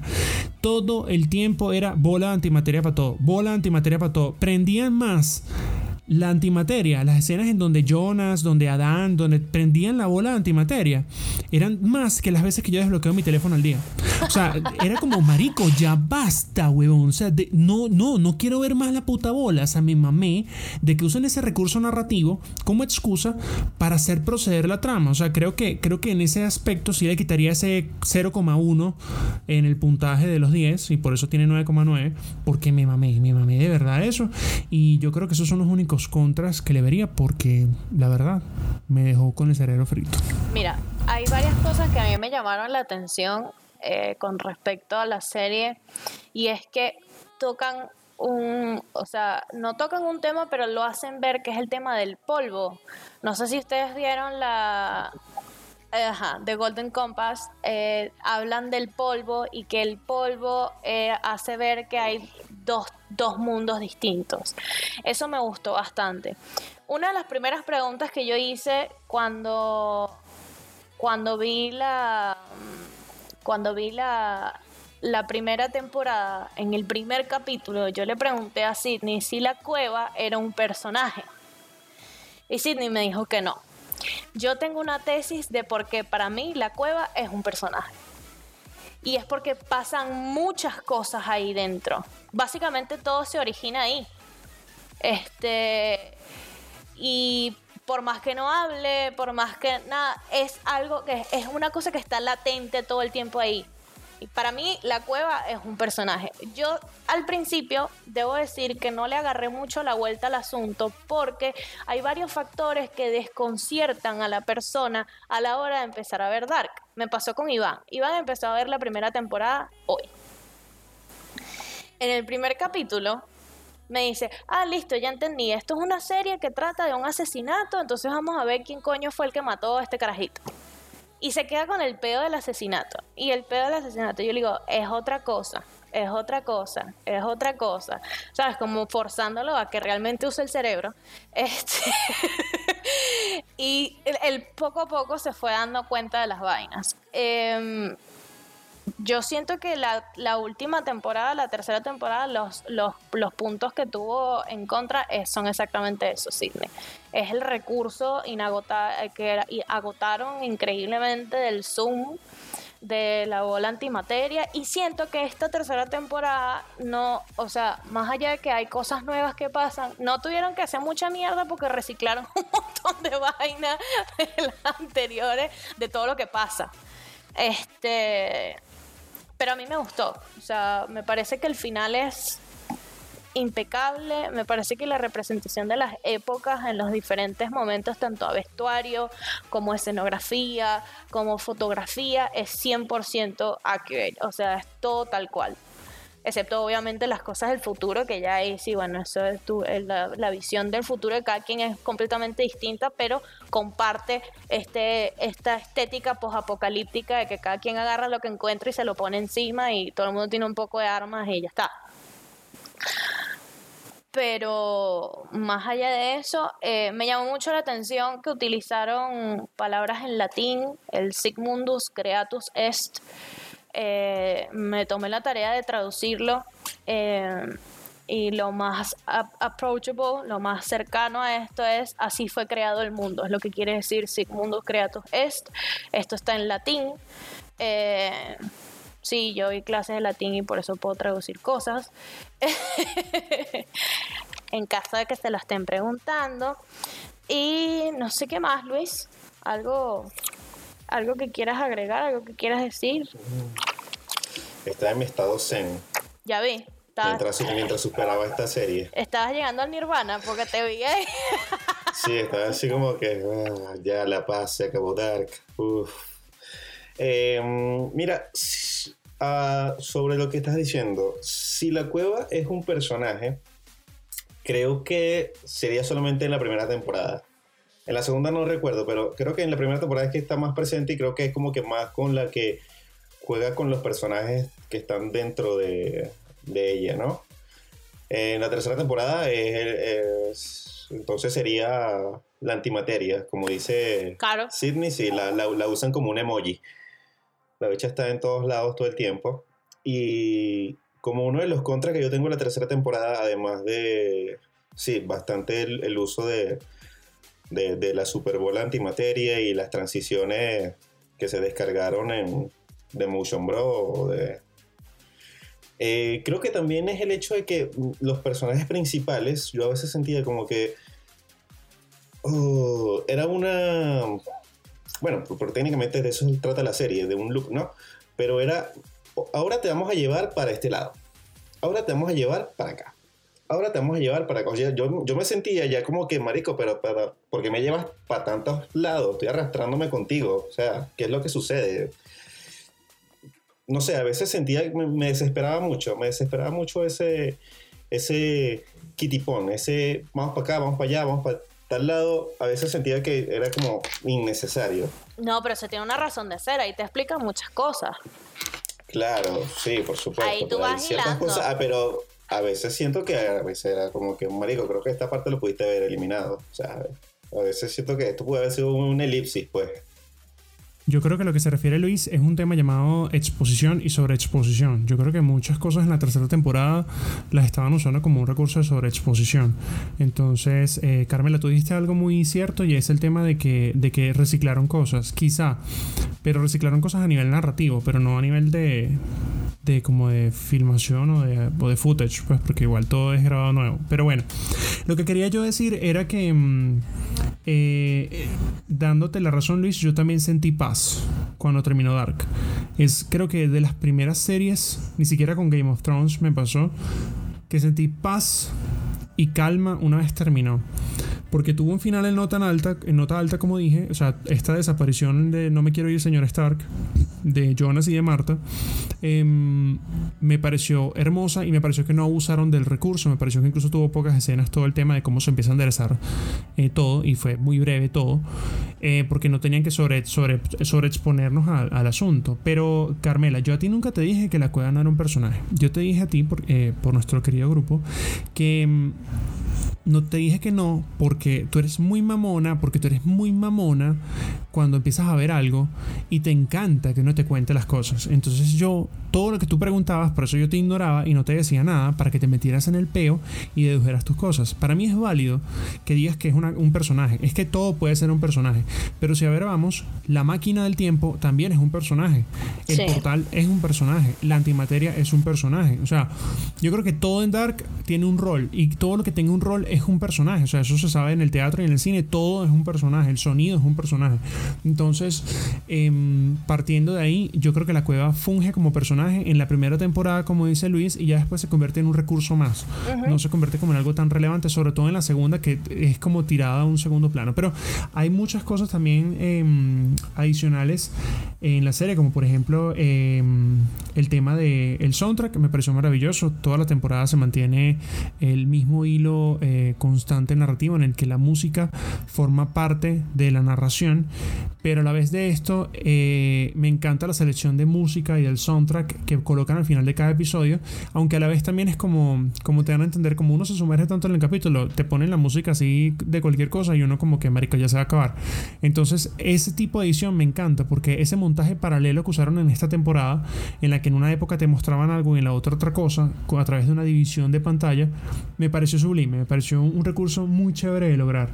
Em, son nuevas temáticas y son nuevos eh, riesgos que quisieron tomar en esta temporada y se les aplauden, se les aprueban, pero bueno, esas fueron las cosas que no estaban como muy a favor del, del rating en esta temporada. Yo lo que digo también es que Em, hay muchos detallitos en esta temporada, Luis, eh, Carmelo, no sé si se los pillaron, por ejemplo, en el mundo espejo, por llamarlo de alguna manera, no sé cómo decirle a ese mundo, en el otro mundo de Marta, pues donde Marta es Jonas, em, se dieron cuenta los créditos y se dieron cuenta que las locaciones obviamente pues cambiaban de posición y que parecía que hubieran invertido los planos y todo eso, pero no, realmente ellos reconstruyeron los, un set gemelo y lo hicieron al revés, pero los, em, por ejemplo, en la cueva, cuando ellos van a la cueva, el mismo sillón que estaba afuera, los dos mismos sillones que estaban afuera de la cueva en el mundo de Jonas, están afuera en el mundo de Marta, pero al revés. Sí, sí, sí. Eso, eso, Esa, esa, maricada, esa maricada me pareció tan, ay, qué detalle tan lindo. Es una belleza tan lindo. Y esas son vainas que solo nosotros disfrutamos. Nadie más le pararía bolas a eso. Y si le paran, es como, ay, usaron el mismo sillón. No, marico, o sea, es que es el mundo espejo, o sea, entiéndelo. Y la puerta cambia, o sea, es como si hubieran rehecho otra serie. Esta tercera temporada es otra serie completamente diferente. Incluso pero lo que está escrito también en, las puertas dimensionales es, otra cosa es otra cosa sobre la luz. Entonces, em, de hecho, fíjate que en toda la. Marica, yo no me había pillado esta vaina. Eh, esto lo tuve que investigar. Yo soy fan de la mitología, entonces sabía la parte mitológica, pero tuve que investigar la obra de teatro que Marta se está leyendo. Eh, yo, paré la serie, eh, Ariadne, Ariadne, eh, me estaba leyendo, el, me estaba viendo la serie, pa pausé y leí, busqué sobre esta obra de teatro y se ha sido adaptada mil veces, pues Ariadne y habla sobre esta historia famosa de Ariadne, pues la hija del rey de, de Creta que tiene que salvar a Teseo del laberinto del Minotauro y bla, bla, bla. Entonces ella, ella, ella te, teje un hilo, por así decirlo, rojo, que le permite a Teseo encontrar la salida del laberinto. Entonces todo es muy simbológico. señor. Entonces, entonces ahí nos están haciendo algo llamado eh, sobre exposición. Es como es una, eh, es una metadiégesis en la cual, en términos pues más aterrizados, es como dentro de la historia te están dando a entender pistas del futuro que tienes que ser muy cabronmente inteligente eh, para entender, ah, marico, o sea, aquí hay un hilo del destino. Por eso es que Jonas le dice a ella en mil veces en los sueños, es como que estamos destinados a ser, nunca pienses de otra manera, o sea, no, nunca creas que no es así. Y eso me pareció muy, muy brutal. Y bueno, no. Em, el tema también de los otros temas científicos como lo del gato de Schrödinger, eh, la el paralelismo, cuando Claudia en el episodio 2 de la tercera temporada habla, por ejemplo, de la partícula de Dios. em, que es la otra forma de conocer la antimateria. Esto no es algo bíblico, sino que los científicos dicen que si en algún momento estamos cerca de conocer a Dios y de saber cómo está hecho o cómo hizo el mundo, pues es con la antimateria. Y se le llama la partícula de Dios. Esto no es una herejía, así se le llama en el mundo em, real como tal. Em, hay una frase que Jonas, eh, no me, si es Jonas o es Adán, no, no, es Adán. Adán le dice a Jonas en uno de los primeros episodios de la tercera temporada, creo que es en el 3, le dice que Dios no piensa ni actúa. No es una entidad viviente, es el tiempo. Estamos en una lucha contra Dios. O sea, no es el Dios que todos conocemos, sino que realmente el Dios de Dark, para que lo entiendan, es el tiempo Es el tiempo. y el que está controlando y rigiendo todas las acciones que pasan y que te dan a entender que la enseñanza final de Dark, a mi modo de ver, ojo, ok, lo digo yo, y con esto cierro mi, mi- mi opinión, la enseñanza realmente de Dark es, ¿tenemos elección? ¿Existe el destino? ¿O es que todo ya está predestinado a ser? Ya pasó lo que estamos viviendo. Sabemos con certeza qué puede pasar. Tenemos control realmente sobre nuestras acciones. Si es así, ¿qué es el tiempo? ¿Cómo lo percibimos? Cada quien lo percibe diferente, pero ¿quién lo mide? ¿Quién lo controla? ¿Es una energía? ¿Es una fuerza? ¿Es una entidad? ¿Es una persona? ¿Estamos realmente conectados? Y si es así, entonces de dónde somos, de dónde venimos, a dónde vamos, qué hacemos aquí. Entonces ahí nos deja Dark en esa nota alta y concluyo entonces diciendo que a mi modo de ver no debería haber cuarta temporada. Si hacen una cuarta temporada van a deslegitimizar el final de la serie, aunque sabemos que tuvo una escena tipo post créditos en la cual dan a entender como que todo se va a repetir de nuevo y es válido porque va en función en detrimento de la historia. Pero si hacen una cuarta temporada, la veré, la veremos y la discutiremos. Pero es cagarse en la cara de todo lo que Jonas y Marta sacrificaron por volver a enderezar ese desastre que hizo el señor Tiedemann, eh, Tannhaus, perdón, Tannhaus. Tannhaus, eh, al principio. Y me parece una cagada en la cara que empiece todo de nuevo. No. Si quieren hacer un. Yo, yo lo que haría es que, si acaso, si quieren hacer una cuarta temporada, mi pitch sería algo así como: bueno, hagamos un spin-off del doctor y cómo creó la máquina. O hagamos un spin-off de que esto pasó antes en otra planta nuclear. Que ese es otro de los mensajes de Dark. La energía nuclear, ¿es buena o no? Pero bueno, muchachos, eh, esa fue como tal mi, mi opinión. Es totalmente subjetiva, no sé. Mira, eh, no Yo vería un no- episodio epílogo. Claro, pero no va a haber cuarta temporada. No va a haber cuarta temporada. De hecho, esa serie ya la, o sea, la cancelaron. Supuestamente dijeron que solamente iba a tener tres temporadas. Porque son tres temporadas, tres tiempos distintos, 33 años, 3, 3, 3. Eh, tres mundos, tres cosas. Todo es tres. Entonces, creo que lo lógico es que no lo hagan. El final a mí me pareció un final abierto, pero me parece un final abierto para darte a entender que de alguna forma estas personas sí van a existir, pero no en este mundo caótico en el que estaban. ¿Entiendes? Donde pasaban estas cosas feas. No creo que vaya a ser una corta temporada, me parece un desperdicio de tiempo si lo llegan a hacer, no lo creo, la verdad. Eh, habría que ver, pero no me parece, o sea, si la sacan, no, no la vería. me, quedo con las tercer- me quedo con las tres. Eh, yo creo que el personaje más clave de, to- de toda la serie ni siquiera son eh, Jonas y Marta, es Claudia. A mí me parece que Claudia es el personaje más importante porque es el mayor recurso y es el- la que descifra cómo termina todo. Y es quien le dice a, a Adam que cada viaje tiene un principio y que el suyo no tiene fin, continúa eternamente. Yo me tomé la tarea de escribir los últimos diálogos que le dijo Claudia a Adam, diciéndole cómo carajo tenía que hacer para terminar con este nudo. Y me parece que todo es maravilloso. O sea, todo lo que le dice es maravilloso. Sí, eso me parece maravilloso también la, la conclusión de un personaje. Otro episodio más en el que lo digo. Eh, el villano tan fuerte y de ese antagonista tan, tan poderoso que puede llegar a ser Adam. Que uno al principio lo ve como, bueno, es el típico deforme o el Voldemort de la situación, pero resulta ser que es el que tiene el arco de redención más fuerte de todos, junto con la Marta del futuro, Eva. Y me pareció que toda esta simbología fue muy brutal. No obstante, me hubiera gustado un poquito más de exposición sobre por qué escogieron, o sea, en qué momento ellos decidieron llamarse Adán y Eva. Ajá. ¿Se entiende? Se Sí. entiende. Pero, hey, ¿sabes qué? A partir de hoy soy, me llamo Adán Jiménez.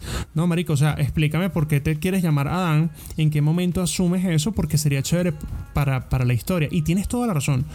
Eh, Claudia es el personaje quizá que más peso tiene inevitablemente y de una forma increíble. O sea, nadie lo vio venir porque la Claudia del futuro, Claudia Tiedemann, eh, una magnífica interpretación, em, es la que hace todo este cierre de ideas y explica entonces cómo, cómo, cómo Jonas tiene que hacer para, para acabar con todo. No obstante, creo que todos los personajes son muy poderosos. O sea, eh, tenemos, yo nunca pensé que, por ejemplo, la chica esta Silja, la, la hija de mm, eh, la que se casa con el Bartos del futuro que se va al pasado, eh, iba a ser un personaje tan importante. Yo pensé que era, ya era un relleno del futuro. Yo era como un personaje de relleno del futuro. Sí. Y resulta ser que la hija de puta es mala, mala y, y- y es una pieza fundamental. También pensé que Hannah realmente era mala, pero no, es, una, es un ser humano, pues, y tiene deseos. Y Igual al final, pues, es otra.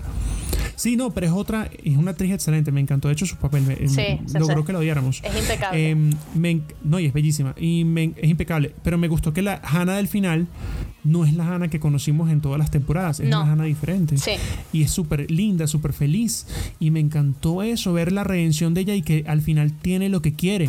Sí. Lo que siempre soñó, una familia, paz. O sea, es muy brutal. Incluso me sorprendió, Luis, que Agnes, yo no sabía que ella era alemana, pero Agnes es la que salió en Man of Steel. ¿Recuerdas? Ah, mierda. Esta era. Ah, ¿Cómo se llama? Eh, ¿Cómo se llama ella? La, la- La de la que Sot, la que pelea con Superman. Ajá, la que pelea que, que yo me enamoré cuando la vi en esa película. Muchachos, y hablo en inglés perfecto. necesito ir al baño.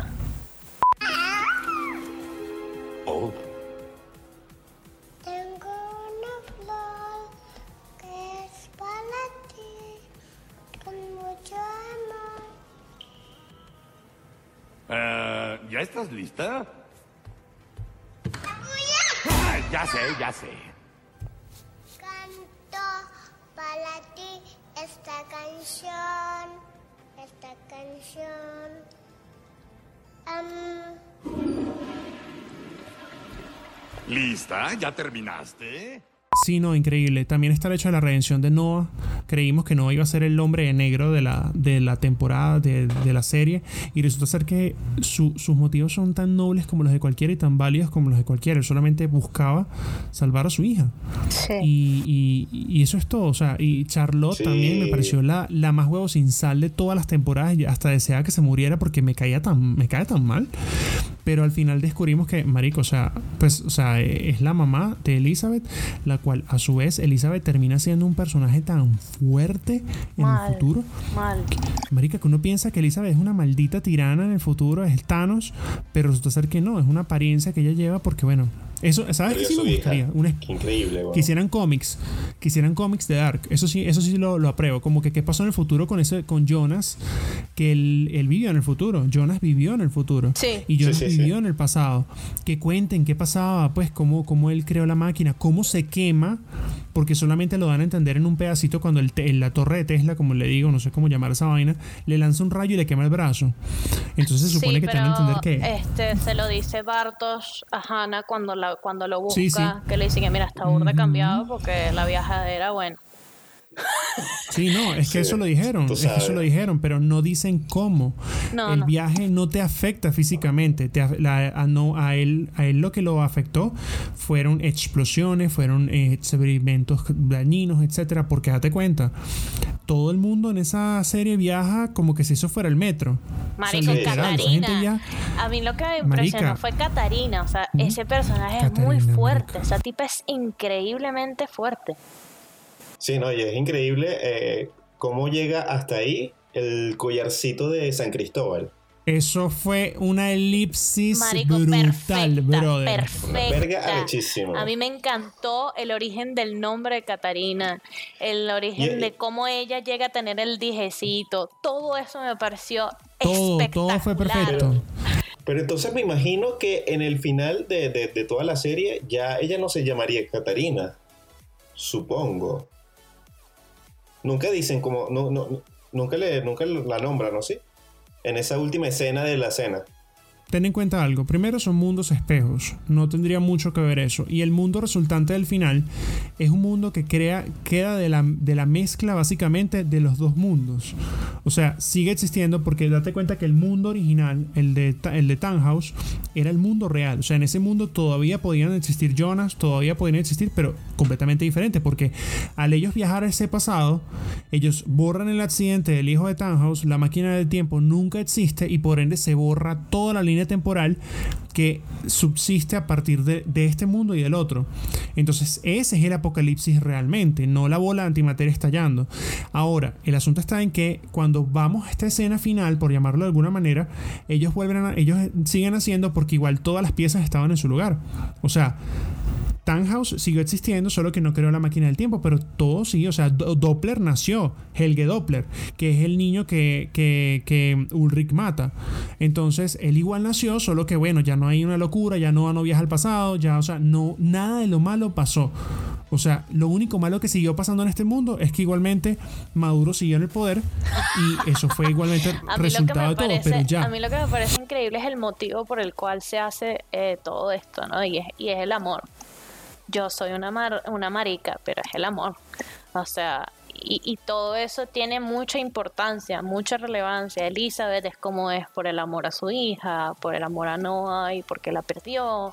Y todo este tema a mí me parece que es muy bonito y que aunque hayan historias de amor dentro de la serie, no tienen tanto peso y no son tan mecho- no, no es una melcocha, no es una cosa así empalagosa que te dice que hay que la y esta mierda cuando se acaba esta escena. No, tienen un sentido y eso me parece que es muy bonito, me parece que es, es- Sí, todos los personajes le movían el, el amor. Sobre todo Noah. Me pareció tan increíble el de Noah. pf, no es increíble ese personaje. Ah, no, se llama. Yo hice yo hice el árbol genealógico tres veces. Exacto, y es que el asunto está en que no solo el amor es el combustible, sino que me recordó al final a Interstellar, en donde eh, la doctora, no me acuerdo cuál, la Anne Hathaway, le dice al personaje de Matthew McConaughey em, que el amor es un lenguaje universal y que es la única fuerza comprobable que se, se ha demostrado que trasciende la barrera del espacio y del tiempo, como la gravedad. Entonces, esa escena me pareció interesante, aunque en Interstellar eso valió huevo porque no me pareció necesario, pero bueno, pero aquí tienen razón, o sea, el amor realmente es eso, porque el amor te hace hacer cosas muy grandes o muy estúpidas. Y aquí todo fue muy grande y muy estúpido. Y yo creo que Jonas y Marta salvaron al mundo de la raya. O sea, literal fue porque en el futuro apareció esta vieja Regina. eh, Regi- sí, no, Regina. eh, Claudia. ¿Cómo es? Eh, Claudia. Claudia. Apareció, apareció Cla- la loca de los gatos a decirle a Noah, Marico, o sea, eh, cálmate porque realmente yo te mentí, pero ahora vengo con la verdad. A lo cual Noah, yo le hubiera dicho, viejo, o sea, ¿cómo te creo ahora si por tu culpa y por haber ocultado todo eso creyendo que era lo mejor a lo Snape, es que pasó realmente todo esto y si tú me hubieras dicho la verdad desde el principio, nada de esto hubiera pasado. Es que Porque tarda en hubiera quedado descubrirlo. tranquilo.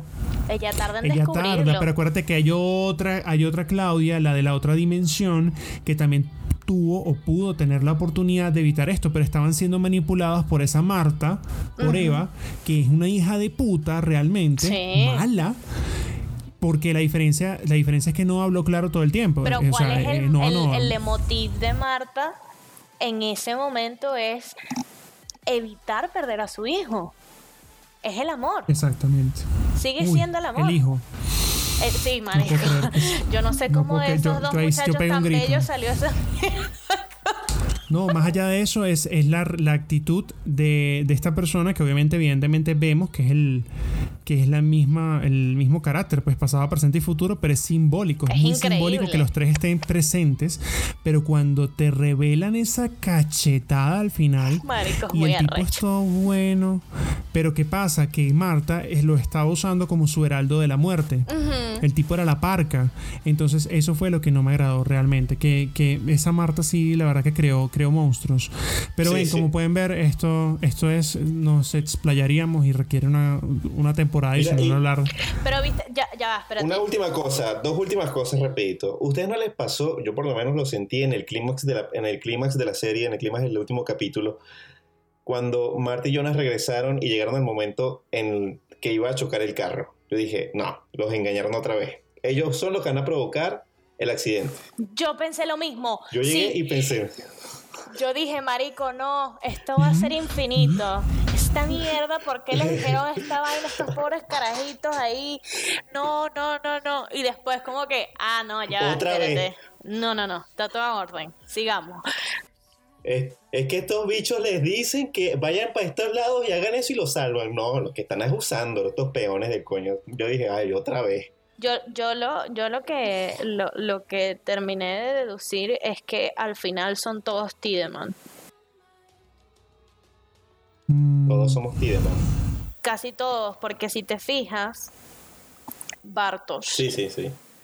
se sí. casa con Silja, que tiene a Noah y a Agnes. Agnes es Nielsen, pero es hija de Y tuvo a Tronte. Tronte con Jana tuvo a Magnus, a Verga, a Ulrich. La Mats. ¿Me entiendes? Al Y a final, al final todos son Tiedemann. No, sí, bueno, ya no pensemos más No, en pero eso. es que está Pero bien, sí es que la planta genealogía funciona así. Porque se, Pero es que tiene sí. todos los primos. No, sí. Pero, pero es que si vienen a ver, eh, entonces todos son Tannhaus, todos son Doppler, todos son Canwell. O sea, es que todos están conectados. Hay cuatro familias. Aquí hay cuatro familias que son como decir los Targaryen, etc. Están los Nielsen, los Tiedemann, los Canwell y los Doppler. Y los Doppler. Ok. Tannhaus vendría siendo como el caminante del muro. O sea, él no cuenta quién esta vaina porque ese es un viejo marica que lo que hizo fue cagar. Pues, ay, mi- mi- voy a- una máquina del tiempo. Qué pendejo. Como científico no sabes que lo que vas a hacer es cagarla. Pero bueno. Em, bueno, no, nada. El hecho es, es eso. Y sí, o sea, aquí no, no hay forma de continuar esto. O sea, inteligentemente no, hay forma realmente y, y plausible de continuar con este desastre. Solamente aplaudo al equipo creativo detrás de esto. Son unas mentes geniales. Se ve que se tomaron su tiempo realmente en darle un final y un cierre a la saga. Y, la verdad, yo no sé qué sigue después de esto, qué serie verme ahora después de esto, porque con cada cosa se van superando, la verdad. Es como lo que pasó con, con Stranger Things. Yo siento que Stranger Things empezó muy bien. eh, luego la segunda la cagaron. La tercera la mejoraron, pues, o sea, deshicieron el desastre de la segunda. Pero la terminaron en una nota tan alta que yo dije, o sea, qué perfección, de verdad que qué maravilla. Me pareció que este cierre fue brutal. Pero luego ve- vemos el tráiler de la cuarta temporada que le hicieron sin avisar. Y fue como, o sea, estás deslegitimando todo lo que pasó realmente. Entonces, ¿por qué me haces esto? Yo no vi, no he visto Stranger Things. Tienes que verla, vela. Carmela tiene que ser, Carmela tiene que ser un canal de YouTube que solo Carmela acaba de ver esto. De todas las cosas Mira, viejas yo- que han pasado. Sí. Yo después de ver Dark dije, necesito ver una vaina ligera. Y vi Eurovisión. Mm, es un vacilón. Vamos a terminar con esto, muchachos. Para mí, todos somos cacahuates. Yo Soy un creo, cacahuate. yo creo que esta serie me hizo pensar y evaluar muchas cosas en, en cuanto a realidades y, y temas así. Y yo, y yo pienso que no debería existir una máquina del tiempo y no deberían ponerse a joder con eso. Porque si, si, o sea, yo creo que la enseñanza más importante de todo esto es que si tú cometiste un error y tienes el poder de remendarlo, no lo hagas, porque la vas a cagar. O sea, no es como en volver al futuro que es que, ay, bueno, mira, arreglé esto, ay, mira, no sé qué. No, marico, o sea, no lo hagas porque no lo vas a arreglar. Mientras más trates de, de meterle tape a la vaina, más feo va a quedar. Entonces, de- Bajándole la seriedad. Bajándole la seriedad al, al tema, eh, me acabo de acordar de eh, Avengers Endgame cuando, cuando están con el tema del, del viaje en el tiempo, que llega Ant-Man y todo eso. Está Ah, sí, Bruce sí. Banner en la camioneta y todo eso. Y me, me acabo de acordar, me imaginé a Bruce Banner en todo este tema de, lo- de los viajes en el tiempo con Noah y en la camioneta y tal. Y me imaginé cuando él dice Time Travel. que, que el man grita. que el man grita viajes en el tiempo. Y el Capitán América, como que, Marico, really. O sea, porque así no funciona. Y de hecho me encanta porque em, también aplicado a Dark, hay una pre-escena que antecede a esta, que es donde le están explicando a Ant-Man que no entiendo por qué lo tratan como un idiota cuando él eh, tiene hasta doctorado ese, ese man en, en ingeniería eléctrica. Eh, el man dice, o sea, ya va, que cuando están diciendo todas las películas de viajes en el tiempo, dicen Bill dicen Volver al Futuro, y entonces él dice, Volver al Futuro no es real. Como, marica, no, así no funciona el tiempo. O sea, realmente nunca el tiempo, Volver al Futuro nos metió esa idea en la cabeza de que se puede viajar al pasado y supuestamente si matas a alguien en el pasado, esa persona deja de existir en el futuro, y no es cierto. O sea, son, el tiempo no funciona de esa manera, el tiempo no es lineal, es una curvatura. Entonces ahí viene el símbolo del infinito. Entonces al ser una curvatura no hay una línea que lo Entonces, o sea, hay que recordar en, matem- en matemática básica, pues, que el punto más distante, el punto más, eh, ¿cómo, cómo sería? La distancia más corta entre un punto al otro es una recta. Y el tiempo no funciona de esa manera. O sea, no, No. es de A a B. El No, tiempo es hecho, una elipsis, es una de hecho, circunferencia. hay un tipo que se llama Zenón de Elea, que es el que plantea el tema del tiempo y que dice que para moverte de un punto A a un punto B tienes que primero pasar por un punto C y del punto A al punto B, después de pasar, antes de pasar por el punto C, tienes que pasar por un punto D. Y en realidad Zenón de Elea plantea que nunca estamos en movimiento porque siempre estamos yendo de un punto a otro chiqui- de forma chiquitica, pues. Entonces es eso, pues, eh, si, si tú quieres ir de un punto A a un punto B para arreglarlo, va a aparecer un punto C que va a volver mierda igual todo. O sea, va a haber una serie de hechos que van a desencadenar otro tipo de cosas. Exactamente, y de ahí parte la teoría de la singularidad. La singularidad es exactamente lo que pasa en Dark cuando el mundo se detiene una milésima de segundo, que lo que uno mide como una milésima de segundo no es realmente una milésima de segundo, sino puede ser Ma- eterno, que es ese, ese espacio que ellos pasan en, el, en, el, en esa parte del, vamos a llamarlo el, el closet, eh, donde ellos están atrapados cada uno en, en su realidad. Y eso realmente pudo ser eterno si no hubiera sido porque las respectivas versiones de los niños de ellos los vieron el uno al otro y generan otra elipsis dentro de una elipsis más.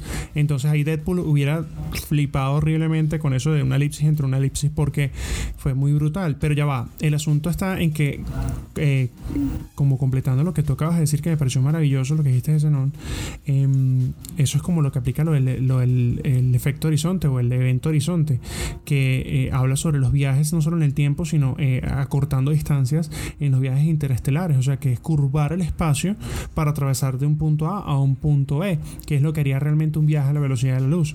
Entonces, para que se inventen los viajes en el tiempo, el ser humano debería ser capaz de superar primero eh, la velocidad de la luz para poder viajar al revés que el tiempo, pero crear también una máquina que sea lo suficientemente potente y capaz de generar la antimateria necesaria para quebrar el espacio, que es lo que tienes que quebrar primero antes de quebrar el tiempo, porque es como una hamburguesa.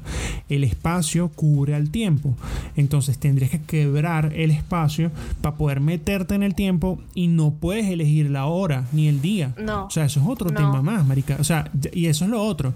O sea, en Dark se cagan en la cara científicamente con esa máquina del tiempo. Esa mierda, eso es un reloj Casio de 1850. O sea, ¿qué mierda es esa? Eso no, eso no, esa vaina es un juguete de cuerdas. O sea, es súper linda. Yo me la vacilé muchísimo porque me hizo recordar a la máquina del tiempo, película que amo, es placer culposo. Pero marica, la máquina del tiempo, esa película, no sé si se acuerdan, en la máquina eran dos paraguas y una silla. Sí. Anda a mamar, huevón. O sea, literal, anda a mamar. ¿Cómo que dos paraguas y una silla, imbécil? Pero bueno, era H.G. Wells, fue el padre de la ciencia ficción. Muchas gracias, señor H.G. Wells, porque por usted existimos nosotros. ¿eh? Es una concatenación. Usted empezó. Ahorita que estamos filosofando, yo me acabo de acordar de una de mis teorías favoritas en la vida, que es la teoría de las cavernas de Platón. Y las teorías de las cavernas de Platón plantea que todo lo que nosotros vemos dentro de las cavernas son sombras y que si al salir de las cavernas nosotros nos encontramos con los objetos reales, nuestro cerebro no lo va a procesar bien. Tomando en cuenta que la cueva podría ser la caverna, el objeto Jonas que entra y sale puede ser esa persona que ve objetos, la sombra de los objetos y cuando ve la realidad se ofusca y entonces no entiende nada de lo que está pasando. Esa teoría cabe dentro de esta serie también. Muchachos, yo pensé que nosotros, o sea, yo no sabía que nosotros éramos tan inteligentes. ¿Será Bueno. que puedo decir algo? Un momento. No, no puedes. Ya, déjame, antes de- de- déjame recoger mis pedazos de cerebro porque explotaron por todo lo que todos ustedes dijeron. Y quisiera decir, queridos escuchas y aquellos que trabajan para Hollywood, si necesitan un guion de eh, viajes en el tiempo, este, sus servidores, aquí está Carmela, Sidney, yo puedo, no sé. Tú, tú diriges la pero- película, tú diriges la película. Pero ya saben, muchachos, aquí hay un tremendo equipo para hacer tremenda película sobre los viajes en el tiempo. Y va a ser como si de verdad fuera a viajar en el tiempo, no como esa tontería que nos engañó Volver al Futuro. Ya va, va a explotar mi cerebro otra vez, por un momento. No, marico, es que, mira, yo tengo que decir algo. A mí la gente cuando me ve no tiene idea de todo toda la materia gris que habita en mi cerebro, pero sí, yo soy inteligente. Este, pero marico, qué increíble todo lo que acabamos de, de- de- de descifrar y desglosar hablando de esto. Me parece, vean muchachos, en este podcast no solamente se habla porquería, aquí también se aprende, así que sigan escuchando. Ah, pero tengo un fun fact eh, de Dark, algo que tiene que salir bobo de la, de la historia. Eh, primero, fun fact, estoy enamorada de Marta, me parece hermosa. En fin, en segundo lugar, eh, está el hecho de que ustedes nunca se preguntaron, y con esto ya de verdad voy a dejar de hablar de Dark porque si no, en serio me explayo. Eh, porque el personaje de Waller, Waller, Waller, eh, tiene un parche en el ojo. Marico, Mm. esa serie de mierda juega con tu cabeza con el puto parche del ojo del carajo. Porque en la realidad esta tiene un parche en el ojo y en la otra le falta un brazo. Al carajo siempre tiene que faltarle Exacto. algo. Pero en la otra realidad también tiene el, el- no sé si pillaron que tiene el ojo lastimado, tiene una raya en el ojo. Sí, sí, Sí, sí. Señores, en la primera temporada-.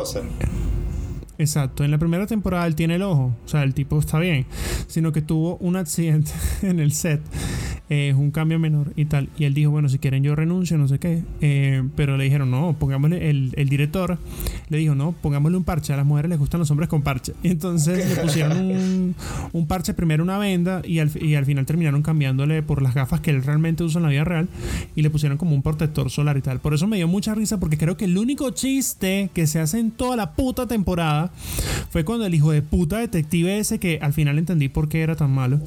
Eh, pobrecito, pues estaba buscando a su hermano y cualquiera se vuelve malo en el camino y, y se pone intenso con la gente. Pues el detective que no me acuerdo el nombre. Ah, sí. Eh, No, se pa- cuando están en el carro que lo está intenso. llevando. Ah, se pasa de intenso, pero tiene un sentido, pues tiene un motivo muy fuerte para ser intenso porque no va a comer cuento con nadie. O sea, nadie para él es inocente y me pareció chévere, pues. Además que Alexander eh, Coller, Coller era un hijo de puta. Bueno, él le dice, eh, ¿qué le pasó a usted en el ojo? Y él siempre va y dice, eh, bueno, pero si, les cuen- si le cuento no le puede decir a nadie. Sí. Y al final también dice, bueno, si les cuento, pero no le pueden decir a nadie. Como, marico, o sea, Es como el ¿en serio? ¿Y qué chavo? ¿Dónde vives O sea, tú? Exactamente, fue el único plot hole o el único hueco en la trama que dejó Dark. ¿Qué pasó con el puto ojo, weón? Nunca lo aclararon. Sí, yo, ey, ese detective que aparece ahí, yo pensaba que era Ulrich. Por- porque se parecía, pero no. No nombres más cosas de Dark, porque ya Carmela le consigue cualquier cosa, weón. Y que saben que Dark se llama porque la D significa esto y esto, y la A significa esto y esto. Y desafortunadamente o afortunadamente para ustedes hemos llegado al final de este episodio que no ha sido más que una cantidad de cosas increíbles, teorías, vainas y sus cerebros pueden explotar. Recuerden sí, solo sí recomendarlo si les gustó y si no les gustó, háganlo también para que los demás pasen un mal rato. Conmigo estuvieron el señor Luis Linares y Sidney Paleari. Buenas noches, señores, duerman bien o no, vean Dark si no la han visto y si no la han visto y escucharon este episodio, verga, véanla igual. Deberías terminar como algo diciendo así y te has preguntado si tu mamá es tu tía. Dark que lo va a responder.